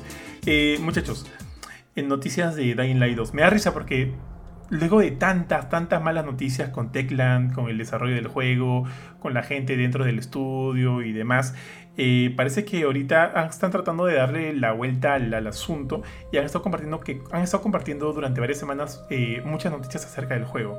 Y lo cual me parece bien, me parece bastante saludable, ya que creo, ya que hasta ese momento el, digamos que la, la esperanza por el juego era mínimo. Es más, habían rumores de que de que inclusive podrían haber, podrían este, haber cancelado el juego y demás, pero no, parece que ese no es el asunto. La gente de Teclan ha salido con videos, ha salido tuiteando, ha salido posteando en foros y demás información acerca del próximo, de la secuela de Dying Light que se llama, bueno, Dying Light 2 y demás. Y la última noticia es que se sabe que la campaña va a ser completamente cooperativa. O sea, o sea, si han jugado el primer Dying Light, saben que se puede jugar, o sea, toda la historia, toda la campaña con alguien más, con amigos. Creo que es hasta grupo de cuatro, cuatro jugadores puedes jugar hasta con tres amigos tuyos en un grupo de cuatro y terminar toda la aventura. Pero para iniciar este elemento eh, cooperativo tienes que primero terminar las fases tutoriales y hacer un par de misiones para que luego el juego te dé acceso a este componente online. Pero la idea es de que en Dying Light 2 no sea así, sino vas a poder jugar desde el inicio, desde, que pones Start con, eh, con algún amigo o amigos eh, en grupo, en mancha, y jugar este, juntos toda la aventura. Lo cual también es, este, mm, es, es, no sé si es raro o qué sé yo. La historia del juego va a depender mucho de algunas de las elecciones que hagas dentro. Entonces, cuando estés jugando con amigos, ¿cómo va a funcionar eso? Eh, o sea, digamos que todos van a vivir la historia o las elecciones del, del, del, jugador líder, del jugador que es el líder del equipo, el líder del team, o cómo será, o cómo será el final, o sea, todos van a ver el final de ese jugador eh, entonces son esas dudas que todavía me quedan. Pero, pero bueno, me parece paja que el juego sea totalmente cooperativo. Yo les digo desde ya que a mí este Dying Light 1, el primero que salió creo que en el 2015 o 2016, no sé, no, no tengo el, dato en la mano, a mí me gustó un montón. Me gustó un montón. Así que tengo muchas expectativas acerca de, de este segundo, de esta, de esta secuela. Eh, espero que los problemas en Techland disminuyan porque han sido bien, bien fuertes. Eh, disminuyan los problemas y podamos ver más, más del juego, de repente, quién sabe, un nuevo gameplay pronto, que sí creo que sería importante que lancen, porque eso demostraría la buena salud del juego, la buena salud del, equipo de desarrollo, del desarrollo en sí, y, creo que es algo que todos necesitamos y merecemos ver. Eh, pasemos al siguiente, mis estimados. Eh, el siguiente, la siguiente noticia es, viene de los amigos de EA, de Electronic Arts, que me parece como que chévere, me parece interesante, me parece eh, curioso también. Básicamente es esto, EA, o sea, EA ha patentado un sistema de dificultad dinámica. Eh, ¿Qué significa esto?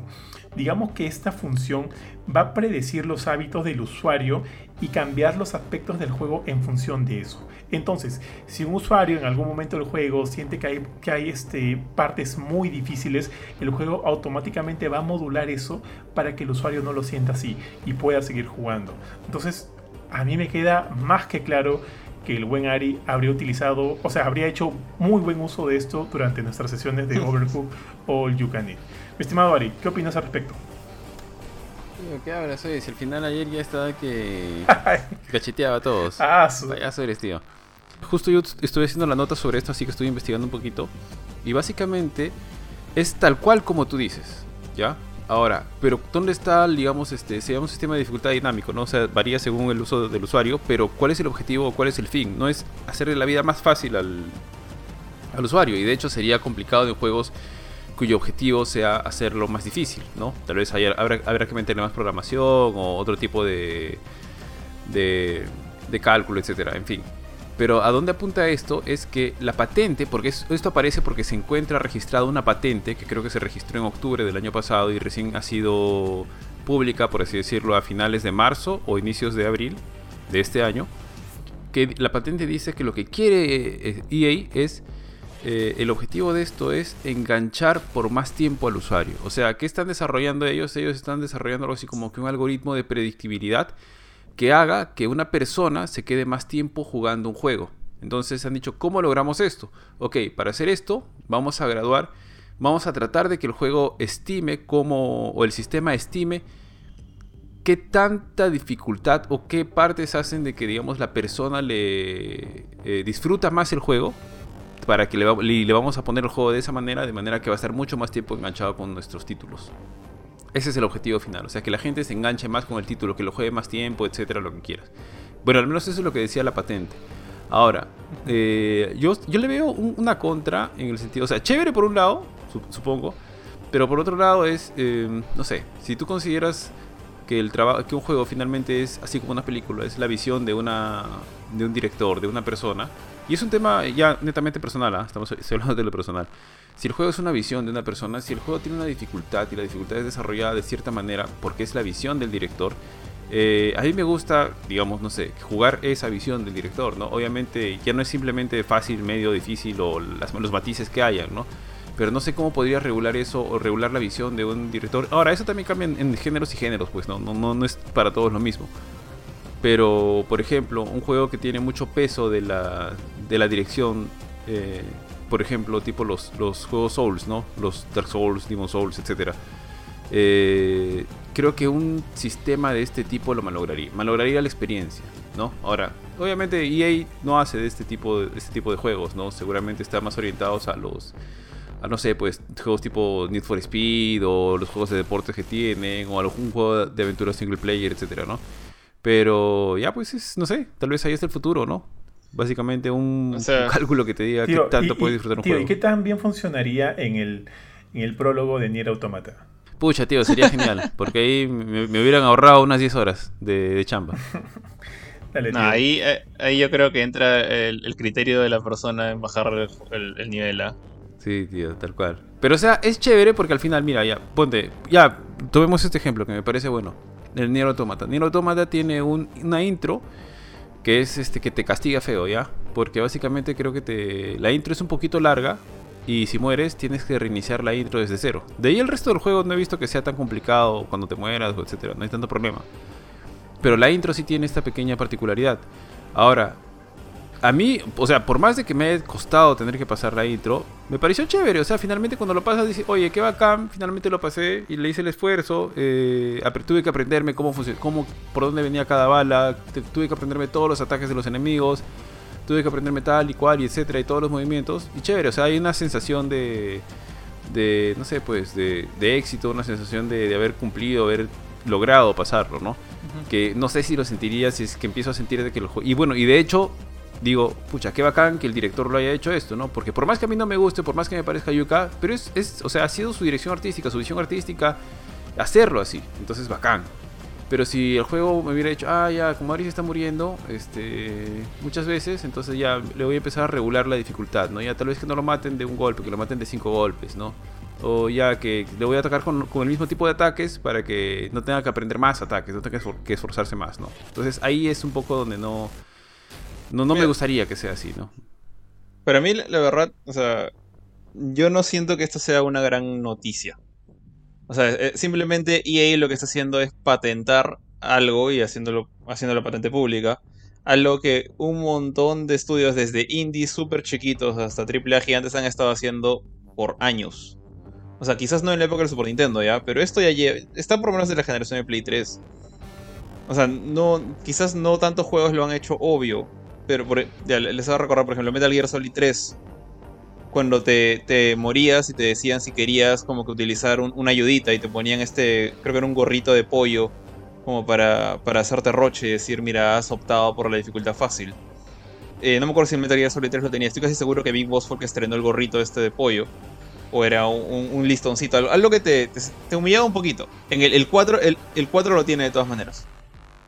Eh, de hecho, hay, hay otros juegos ¿no? ahorita este, que, que te preguntan, cuando te mueres, te dicen, ¿quieres continuar en esta dificultad? ¿No quieres bajarle? Estoy casi seguro que algún Devil May Cry me ha hecho esa pregunta en algún momento y tienes que simplemente, en, mi caso yo tenía que intercarme y decirme, no, no quiero que me bajen la dificultad porque lo, lo puedo hacer. Eh, entonces, si bien hay juegos que te preguntan y tienen la decencia de decirte, oye, veo que le estás pasando difícil, ¿no quieres bajarle un poquito la dificultad? Y hay, hay juegos incluso que te dicen, que ahora te, dicen, no puedes bajar la dificultad, no te preocupes, este, esto lo puedes cambiar en algún otro momento. Nier Automata lo hace, por ejemplo, que te permite subir y bajar la dificultad cuando te dé la gana. Yo, yo de hecho, eh, yo lo que hice cuando me di cuenta del juego ya se ponía muy fácil cuando tenías los ítems y, lo- y- y el level y esas cosas, los chips, le subí la dificultad al máximo, como que a la, a la mitad de mi campaña, porque yo empecé en hard. Eh, entonces, son cosas que algunos juegos te dicen, te preguntan, te avisan, otros que no. Otros que, no, te dicen eso, simplemente le bajan el a los, a los enemigos, le bajan un poco la cantidad de vida. Hay, juegos de pelea que incluso simplemente hacían más, este, más, llevadera la cosa. No usas un juego King of Fighters 97, 98 en el arcade. Cuando tú ponías tu siguiente ficha, te salía una ruleta diciéndote, este, este es tu, tu regalo por volver a poner más plata. E- enemigos con la mitad de la vida, o empiezas con el super al máximo, y te dan la opción de decir no quiero la ayuda, pero la podías tomar. Entonces, esto de hacer la vida fácil al jugador ha estado desde hace muchísimo tiempo. Solamente que EA lo ha puesto de otra manera y está tratando de cuidar su tecnología. No sé, habrán hecho un código súper eh, reutilizable para diferentes géneros, por ejemplo. Lo quieren utilizar en, en Star Wars Battlefront o lo quieren utilizar en, en Need for Speed. Y, funciona en ambos juegos, eh, que es algo bien raro, ¿no? Porque son géneros completamente distintos. Eh, y lo quieren proteger. Yo creo que es más que nada una patente de protección de este es mi código, si lo quieres usar y hacerte la vida más fácil como Epic cuando te vende el Unreal Engine, bueno, te lo da gratis Y te cobra después cuando ganas plata. De repente EA puede entrar en ese plan. De repente EA va a querer vender esto a otras compañías que quieren hacer este hacer uso de esto. Lo único que pido yo a los desarrolladores que piensen utilizar este sistema, sean de EA si es que los obligan o de afuera si es que desean utilizar la tecnología de EA, que dejen la opción al jugador de desactivar esto. O sea, obligarte de manera caleta me parece sucio. sé que hay juegos que lo hacen.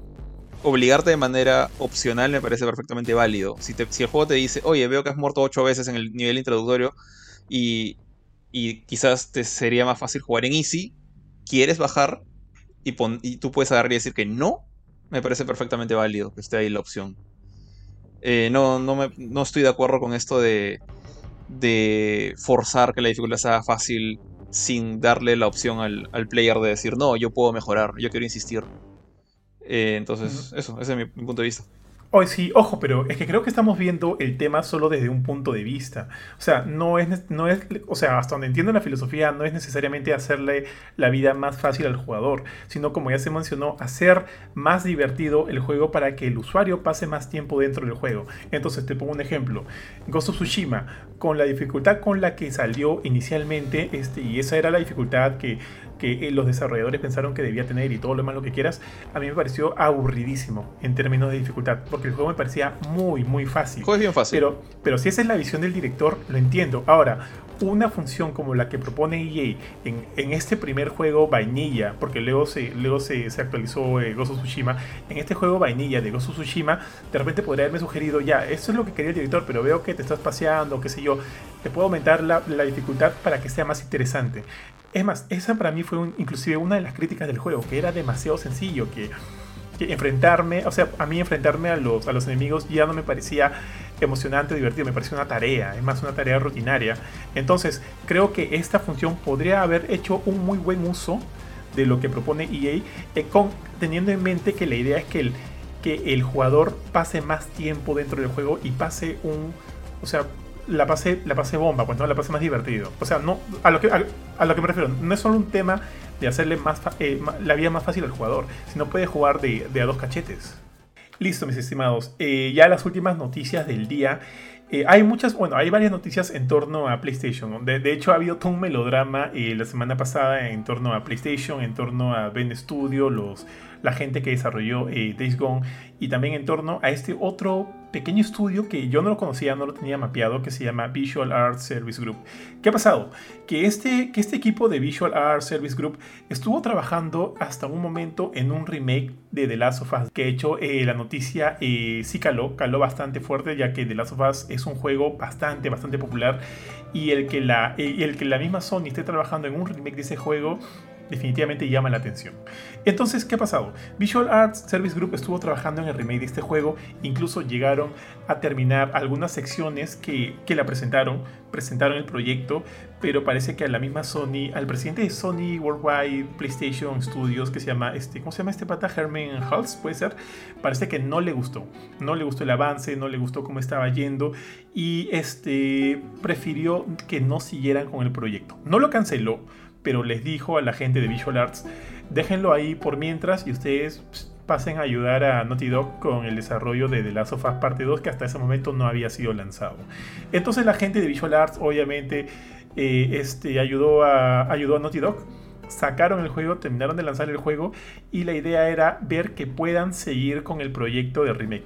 Entonces eh, Visual Arts ha seguido con el remake, pero ya no estando solos, sino también con gente de Naughty Dog. Entonces ese remake ahorita, ahorita, ahorita está a manos tanto de la gente de Naughty Dog como de Visual Arts Service Group, que de hecho es algo que ellos no querían, porque este grupo, y recién yo me he enterado, este es un grupo bastante pequeño de parte de la, del brazo de Sony, que siempre sea este siempre se ha enfocado en ayudar a otros estudios.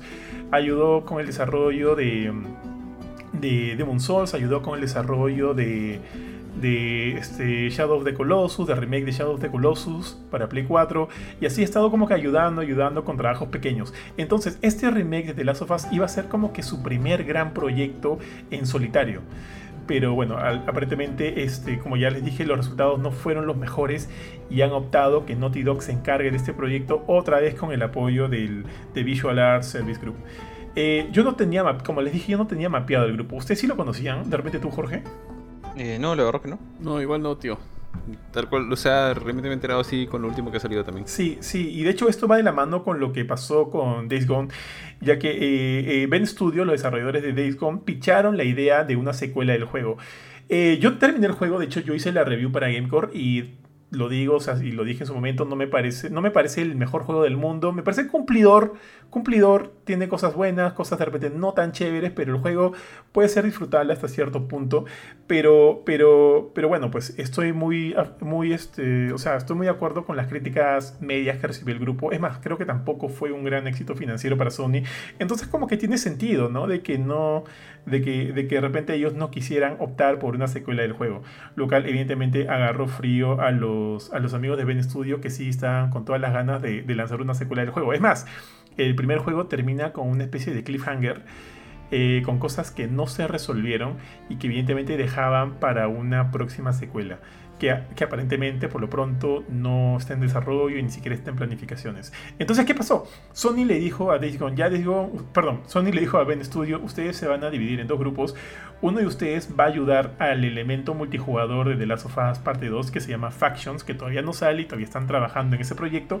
Y usted es otro, y usted y el otro grupo, eh, perdón, el otro equipo de Ben Studio va a trabajar en una secuela de Uncharted. Entonces estuvieron esos dos juegos siendo desarrollados hasta que la gente de Ben Studio dijeron que no estaban muy contentos, que no estaban muy a gusto con los proyectos que, con los que estaban trabajando actualmente y pidieron que se les reasigne a otro. Entonces Sony PlayStation ahorita se les ha, bueno, les ha concedido la petición y ahorita están este, desarrollando eh, otro juego, no se sabe cuál, no se, no se sabe si es de una IP ya preestablecida o están trabajando en algo nuevo, pero eso es, ahorita ellos están trabajando en algo que no sabemos. Factions sigue, Factions, Factions sigue siendo también desarrollado y también la secuela de Uncharted. Ahora, como el, como el equipo fue, fue dividido en dos, no sé bien cómo está ahorita este organiz, cómo están organizados y cuál es el equipo que está trabajando en este nuevo juego, así que todo está hecho un menjunje, ¿ah? hasta donde yo entiendo. Lo cual este, es un poco lamentable, ¿no? Porque siento que este, este, este tipo de decisiones que, que se entienden, de dividir equipos y demás, es como que no les parece una falta de respeto. O sea, mm, si el... o sea, se entiende, es, es, un negocio, es un negocio, ¿no? Pero un poco más, la, un poco más la onda, ¿ves? Si el mismo team, o sea, si ellos, eh, Ben creo que se llaman, ¿no? Eh, ben Studio. Eh, deciden este, dividirse para hacer dos proyectos al mismo tiempo, perfecto. El problema es claro, es cuando alguien de otra compañía, que es como que su compañía papá, o, su dueño, o su publisher, agarra y dice, bueno, ustedes se van a dividir en dos, porque a mí, porque yo quiero, este, ahí sí es jodido. Eso ya es un poco como que meterse con, la libertad creativa de los, de los que al final cuentas son los creadores del juego, ¿no? Efectivamente, o sea, la noticia salió como que está cancelada la secuela, eh, o al menos este, simplemente que se le dijo que no cuando picharon la idea. Pero también ha salido a decir de que, bueno, eh, literalmente, ¿no? Nunca digas nunca. O sea, hay todavía un rayo de esperanza para, por si alguien quiere ver una secuela. Parece que este no es el momento, pero han dicho de que, bueno, eventualmente podría llegar, que ya tenían algunas ideas para la secuela, eh, un escenario con que inclusive se planteaba algunos temas de multijugador, en un mundo abierto. Eh, más o menos sonaba algo interesante, pero en fin, ¿no? También esto tal vez puede obedecer un poco también a lo que estuvimos comenzando, comentando antes, que parece que Sony también está tomando como que un... Parece que está haciendo un ajuste de tuercas a la interna, porque hay bastantes cambios de estrategia, parece que están cambiando algunas cosas, ¿no? Como lo comentamos que parece que se va su tendencia va a ser hacia títulos más grandes, dejando de lado un poco los títulos pequeños. Títulos más grandes tipo God of War, tipo Horizon Zero Dawn, eh, que ha salido también en los últimos, eh, los últimos días, ¿no? Así como que también podría sacar una, un eventual servicio tipo Xbox Game Pass. Al menos eso lo dijo David Jaffe, Jaffe, no sé cómo se pronuncia. El, Jaffe, Jaffe. Jaffe. David Jaffe. Que bueno, ahora está dedicado, tiene un, un este, hace streams en Twitch y en YouTube, si no me equivoco. Yo lo he visto jugando Last of Us 2 hace como que tres meses, creo. sí, sí. bueno, lo, que lo que dijo básicamente era que él tenía conocidos, y se le puede creer, creo que tiene, tiene credibilidad de que tenga conocidos en la interna, que le habían dicho de que están definitivamente se está preparando una respuesta para el Xbox Game Pass, ¿no? Que no sabía qué era la respuesta, no sabía en qué, estaba, en qué estado estaba, no sabía cómo sería, pero de que lo que sí dijo y me quedó así como que bien marcado era si Jim Ryan, que es ahorita el CEO de Sony Interactive Entertainment, si no me equivoco, de CIE. El papi, el papi. Eh, ajá. Sí, sí, bueno, lo que dijo David Jaffe era, si Jim Ryan cree que metiendo eh, todos los títulos, que la retrocompatibilidad es lo que se tiene que hacer, si meter este, hacer un mix entre retrocompatibilidad en PlayStation, perdón, entre los títulos antiguos y PlayStation Now, es el camino que se tiene que tomar, y a eso meterle películas y algún otro contenido a un servicio, simplemente el pata no sabe qué está haciendo, ¿no? O no sabe dónde está parado porque eso no es lo que, lo que se necesita, eso no es lo que se busca, ¿no? Entonces, ahora, tampoco, tampoco él la tenía tan clara y decía, no sé si Jim Ryan sea la persona, o sea, está dispuesto a lanzarse en este tipo, en algo como de, este estilo, ¿no? Como el Xbox Game Pass y etcétera, ¿no? Porque de hecho Jim Ryan en algún momento también había dicho, este modelo de negocio no es viable. Nuestros juegos cuestan cientos de millones de dólares de hacer y simplemente ponerlos día uno en una plataforma así no, es, no, es viable, ¿no?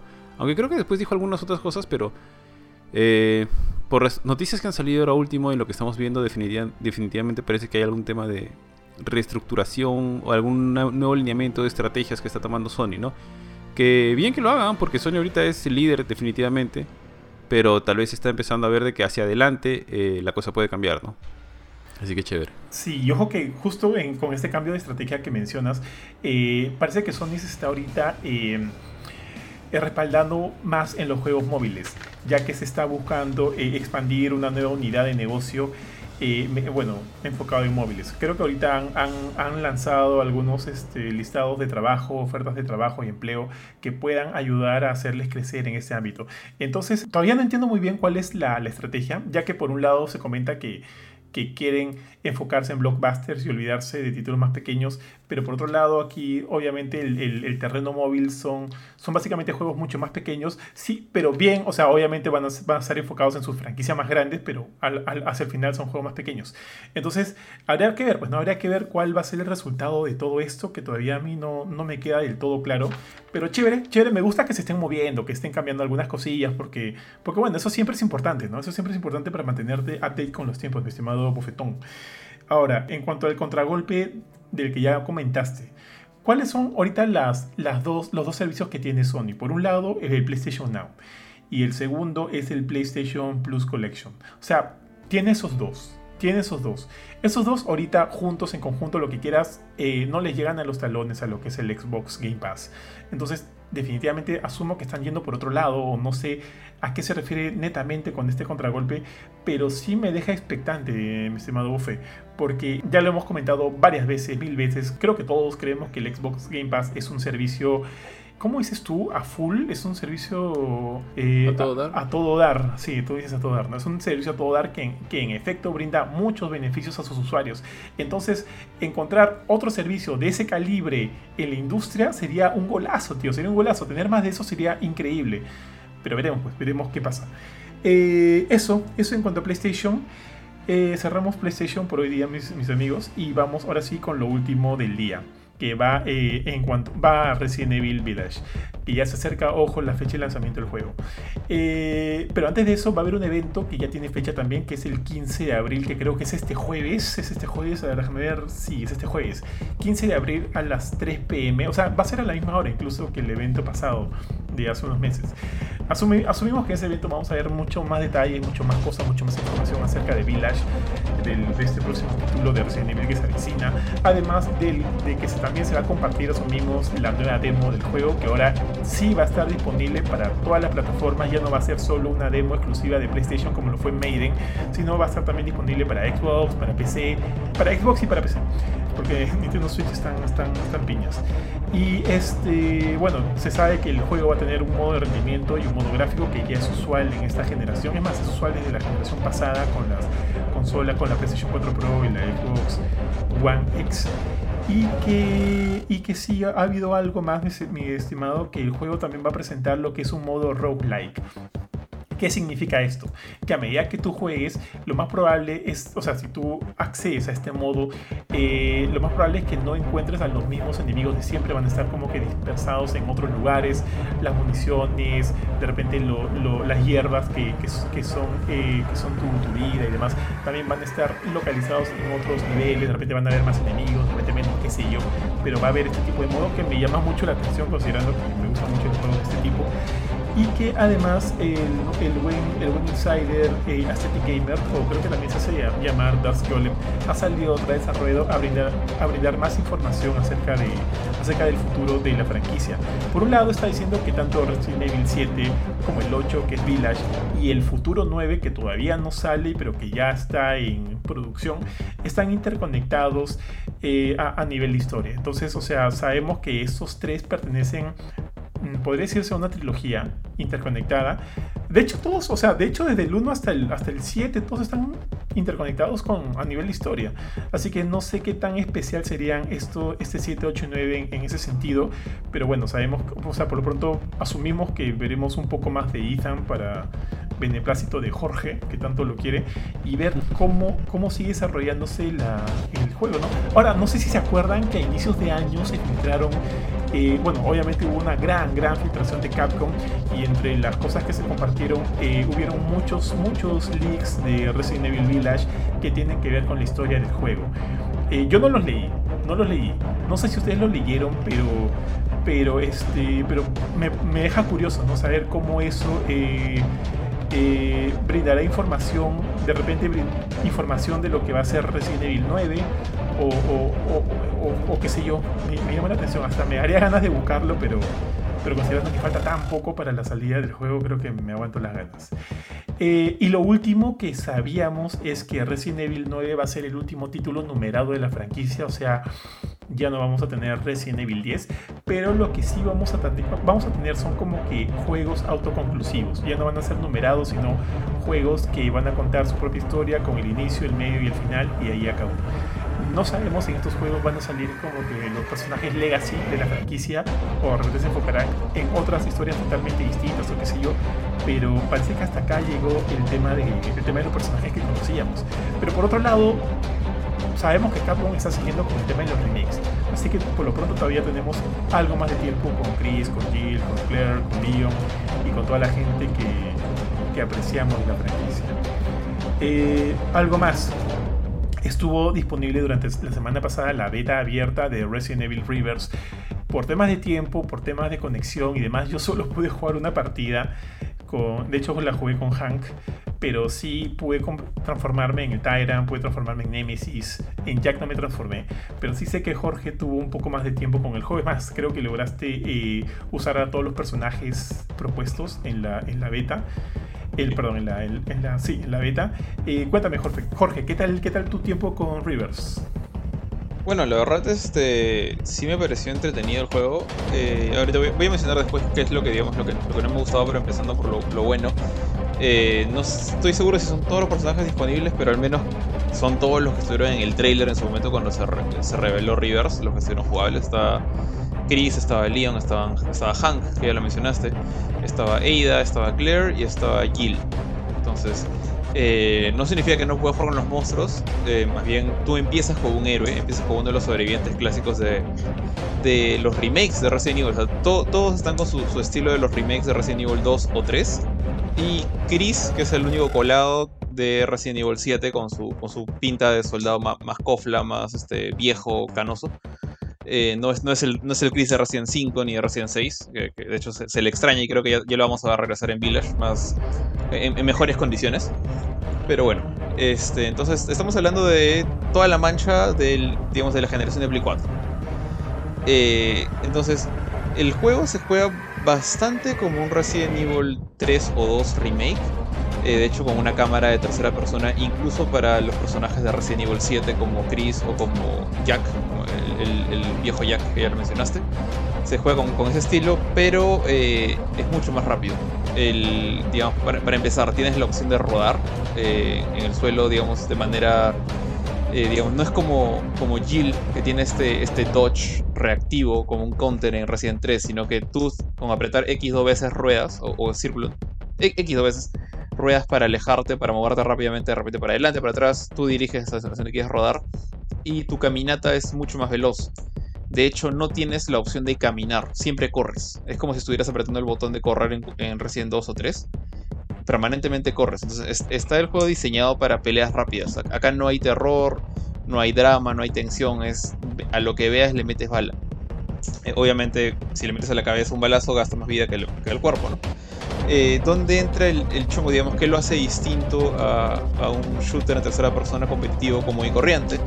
Es que, bueno, aparte de que tienes este movimiento de tipo, no, no es Gears of War, no es Uncharted, es más Resident 2, Resident 3 eh, tienes el detalle de que tienes cada uno de tus personajes tiene eh, dos habilidades. Eso es algo que nunca se ha visto en Resident Evil. Eh, por ejemplo, en el caso de, a ver si me acuerdo bien, Leon tiene la habilidad de equipar dos pistolas al mismo tiempo. o sea, sacas dos, dos, pistolas de mano y entonces hace doble de daño con una mira láser apuntando al mismo sitio. No es que apuntes a dos lados, siempre apuntas al mismo lado, solamente que metes dos balas en lugar de una. Eh, una patada mismo Resident 4, que no tenían Resident 2. O sea, te, mete una patada este, karateca, por así decirlo. Así decirlo. Eida tiene, por ejemplo, la habilidad de colgarse con un gancho al, cielo y, botar una bomba al, piso. Se sirve para esquivar, porque saltas, y contraatacar. Eh, la habilidad que más me gustaba a mí, por ejemplo, el personaje que más me gustó eh, fue Claire. chévere, porque es mi, mi heroína favorita recién. Eh, tiene esta granada eléctrica que la tiras al piso y si alguien se acerca a esa granada lo electrocutas y lo dejas pues en shock. Pero lo dejas en shock lo suficiente como para descargarle la metralleta encima y prácticamente es un free kill. Es así, es que no hay nadie que te fríe por el costado y otro, otro enemigo humano pisa la granada eléctrica ya, ya está frito. Lo, mataste. Eh, de ahí Hank y, y, Chris tienen un ataque de cerca. En el caso de Hank es un cuchillazo. Acuchilla al enemigo Chris te mete un puñete con una especie de guantelete eléctrico, eh, típico Chris. Y esos dos golpes gastan un montón de vida. En el caso del, golpe de Chris, creo también lo electrocuta por un ratito. Te sirve como para tontar al enemigo y luego vaciar la, la pistola. Que también varía según el personaje. O sea, por ejemplo, Leon tiene una shotgun cuando Ada tiene su, clásico crossbow, que es, en el caso de la shotgun, por ejemplo, no tiene gran alcance, pero es bien fuerte. En el caso de la crossbow de Ada tiene un montón de alcance, pero solo tiene una bala. O sea, esta, esta ¿cómo se llama? La, la, ballesta. Eh, tiras una bala y se demora en lo que recarga Ada, vuelve a poner otra, otra flecha, entonces se, demora en eso. Eh, por ejemplo, tiene una metralleta que es la más estándar. Ada, eh, perdón, Claire tiene una metralleta similar. Y todos tienen aparte, pues normalmente una pistola de mano, que puede ser un, revólver o una pistola eh, tipo la samurai, que apoya al, al, arma principal. Eh, entonces, elegir un personaje acá es, es bien importante. Es como que tú tienes que tomar en cuenta las, que las armas que tiene, porque puedes conseguir otras armas, pero son las armas más fuertes, como los rocket launchers, los lanzagranadas, las pistolas estas eléctricas de Resident Evil 2 para, que servían para bajarte a Birkin. Eh, esas son armas especiales que puedes encontrar en el mundo pero, pero aparte tú tienes solo dos armas básicas que no puedes cambiar. siempre, tienes tu pistolita y tu arma más fuerte. Entonces, si vas a jugar con Leon, pues tienes que acostumbrarte a que tienes que estar más cerca del enemigo para meter un shotgunazo, que es, bien fuerte. Pero si peleas contra una Eida y es una persona que sabe apuntar, que ya tiene experiencia en shooters en tercera persona, eh, lo más probable es que sea. Es básicamente un sniper, Eida, O sea, dispara de lejos, dispara una sola bala, pero esa bala te duele. Entonces ya depende un poquito de tu estilo de juego.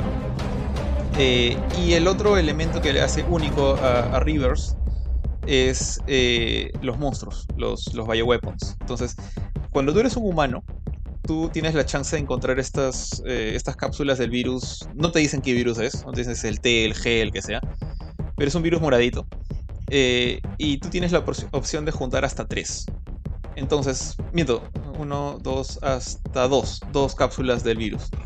Eh, si te matan, sin cápsulas en tu inventario, eh, tú te levantas como un monstruito pequeño. Puede ser este. No hay, no hay zombies comunes. Te conviertes en una especie de. Es una especie de zombie gordito, como un boomer. eh, de, de World War Z. O de Left 4 Dead. Pero versión pequeñita. Como, es un chatito. Que va, corretea, te mete manazos y explota. Tú tienes un botón de, de, de autodestrucción. Entonces, ese es el zombie más débil. Pero si juntas una cápsula por lo menos de, virus, tienes la chance de convertirte en estos. Esta especie de pescado gigante de Resident Evil 3, pero versión reducida.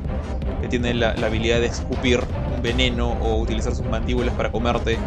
Que son sus habilidades. No era el pollito. personajes. El pollito. Era el pollito, perdón, eh, tienes razón, es el pollito, no es el pescadito. Es, bueno, pero es chiquito, no, no es tan grande como la bestia esta que está en Resident 3 en el desagüe. Y aparte tiene, pues, meterte el coletazo con, con R2. Entonces, pierdes las pistolas, pero ganas un ataque melee y dos habilidades nuevas. Eh, que también, por eso, todas las habilidades, tanto de los monstruos como de los humanos, tienen cooldown. Eh, y ahora, esto es random. Así como te puede tocar el pollito, te puede tocar Jack. Entonces, cuando tienes una cápsula, tienes la chance de convertirte en Jack. Jack bien armado con su tijera motosierra. Y, y la habilidad de meterte pues un puñete que tiene un, un alcance malísimo, es un alcance súper corto. Pero si le metes un puñete a un personaje que tiene poca vida, un humano, un humano que tiene poca vida, te, te genera esta cinemática que, que- que hace la de Welcome to the Family. La cámara cambia y, y tu víctima te ve a ti como que en primera persona, que te mete- le mete el puñete y, y lo matas. ¿no? Eh, ahora, esos son los monstruos medianos. Eh, Jack y el, y el pollito son, son más fuertes que el gordito explosivo, pero no son, tan- no son la gran cosa. Y, por último, si, si juntas dos cápsulas, te conviertes en Tyrant de Resident. Eh, o es- realmente es Mr. Excalato. O Nemesis.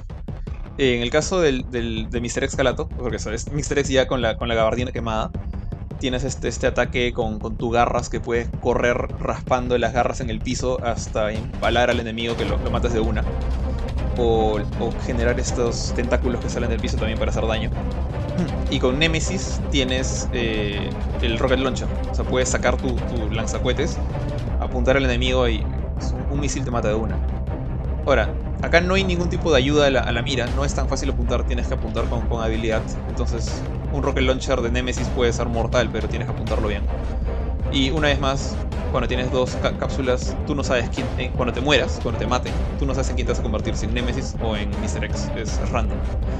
Entonces, eso me gustó, de hecho te- tenía este, este detalle que normalmente en un shooter, eh, Destiny, Halo, eh, cuando matas a un enemigo o Uncharted, tienes o la chance de hacer un, kill especial y luego entras al, a, bailarle al cadáver, ¿no? a burlarte de quien le has ganado o, salir corriendo a matar a otra persona.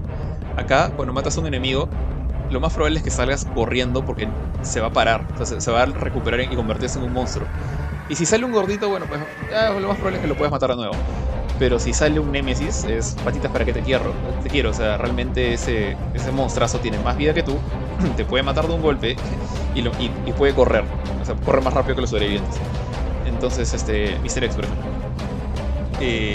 Esa dinámica me parece bien chévere y de hecho el, juego te premia por, por ganar en, en revancho. O sea, si por ejemplo tú eres Hank y matas a un Leon y ese Leon se levanta convertido en Mr. X eh, y ese Leon había matado pues a cuatro personas antes, tenía un combo por cuatro, le da más puntos y, te mata a ti, mata al Hank, recupera su combo, ya, ya no, lo pierde. Entonces te obliga a ser agresivo con, con el que te mató. Y, de hecho te, te marca en el juego con una calavera quién fue el que te mató para que lo cases. Y eso como que genera una dinámica más rápida. Lamentablemente no había ningún tipo de modo de juego por equipos, todo era eh, deathmatch total, todos contra todos en este beta. Pero me pareció divertido. No- lo lamentablemente solo había un mapa también. Entonces no había mucha variedad de escenarios, ya te lo sabías de memoria. Era la, la comisaría de Raccoon City, la parte principal. Eh, entonces ya la, la gente como que sabía, iba por la oficina de Leon para, para escapar, o si quería, si era Nemesis salía a cazar, salía al, al lobby principal donde era mucho más abierto. Eh, ya, ya la gente como que se sabía el mapa de, de pies a cabeza, yo también. Eh, entonces me pareció chévere, me pareció divertido. Ahora, lo malo para mí es que estos juegos para mí, al menos a mí, no me enganchan por mucho tiempo. Porque no... eh, lo mismo, de hecho, creo que el que más me enganchó por máximo fue Overwatch. Y también me llegó a sentir el mismo problema de que al final de cuentas en Overwatch el premio eran los skins y nada más. acá siento que va a pasar lo mismo. O sea, que ahorita no hay ningún skin, no hay ningún premio, solamente ganas por la gloria de la victoria y punto. Pero imagino que eventualmente va a salir, pues no sé, el traje de Resident 3 original de Play 1 para Jill, para que, juegues con tu chompito y tu faldita. O el, traje original de Claire y de Leon de Resident 2. O de repente los skins poligonales de Play 1. Pero aparte de eso, ¿qué más te puede dar el juego? O sea, ¿qué, qué, tipo de incentivo tienes para seguir jugando? Eh, no sé, no sé si... Y, como es un juego free, Capcom no está en la obligación de, de mantenerlo por mucho tiempo. Entonces, yo creo que ahí ese, juego de repente va a tener que buscar alguna manera de enganchar a la gente. Más mapas, nuevos personajes, contenido constantemente lanzándose, que es con lo que hizo Overwatch. Para mantenerlo fresco. Porque ahorita es, es un juego meramente un par de partidas, y ya murió y de repente no lo vuelves a jugar dentro de dos semanas. Eh, entonces ese era mi punto débil para lo que he jugado en, el beta. Pero es una beta, de repente todo este contenido lo va a, lo va a lanzar después. Eso es, esas son mis, impresiones ahorita de, de Reverse. Dale, dale, Jorge. Jorge, una consulta. Mira, de repente lo estuve recordando mal o qué sé yo. Pero eh, cuando yo revivo, o al menos cuando revivo como un personaje, o sea, un humano, no, no como parte del, del, de, de, Resident Evil. Cuando revivo como humano, eh, me dan una especie de shield que dura 2 segundos, 3 segundos, qué sé yo, para que pueda levantarme tranquilo sin que me maten. Eh, eh, cuando revives como monstruo, ¿también, ¿también tienes este shield? No lo recuerdo, sinceramente. Eh, sí, lo tienes, solo que no, no, es tan, no es obvio. O sea, eh, cuando tú, tú, te levantas como monstruo, tienes esta animación que tu, personaje muerto, el humano, como que se, arrodilla y burbujea hasta que lo convierte todo el, cuerpo, lo cubre de, una masa asquerosa y luego sale el, monstruo. Todo ese proceso, eres invencible. Eh, o sea, de hecho, yo, he cometido el error y he visto gente cometiendo el error de, de descargar su pistola en frente de un monstruo que está recién resucitando y es lo peor que puedes hacer, porque cuando el monstruo ya, ya se levantó, tú estás en, pleno reloading y ahí el monstruo pues, eh, se encarga de, hacerte, de sacarte el ancho. Eh, pero no es algo que te dure mucho. de hecho, ni siquiera te puedes mover durante ese tiempo de invencibilidad, solamente durante tu animación de nacer. Una vez que ya estás caminando, ya eres vulnerable. Porque lo digo porque a diferencia de eso, cuando eres, o sea, cuando revives como humano, como ya, sea, ya sea, ya sea Han, Claire o qué sé yo, eh, sí tienes una especie de escudo dorado que, te acompaña por unos segundos y tú te puedes mover.